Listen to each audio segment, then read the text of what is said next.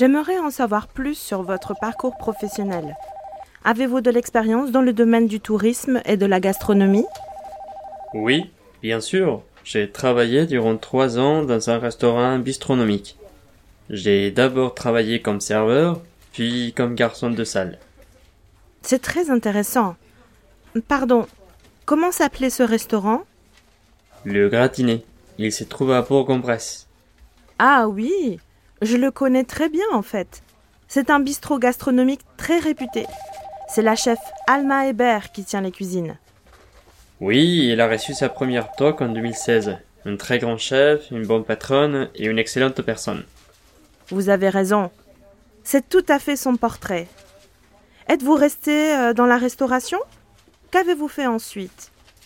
J'ai travaillé durant quatre ans dans un hôtel étoilé à Strasbourg, près du Parlement européen. Oh, ça c'est original. Je vois qu'il s'agit de l'hôtel Gros Horloge, 4 étoiles. Racontez-moi un peu.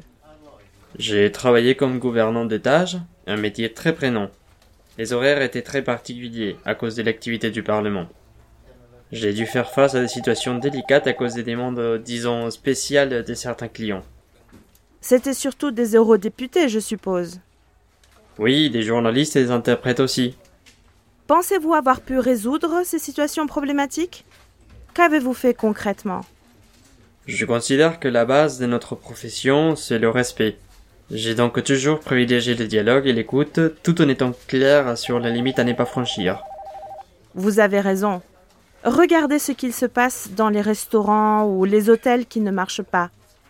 Au cœur du problème, il y a souvent une carence de respect et d'écoute. Je suis une personne patiente, mais j'ai aussi un profond amour pour notre métier et les gens qui y travaillent.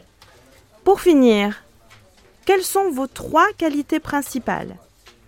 Le sens de l'organisation, l'esprit d'initiative et des goûts de travail bien fait. Parfait.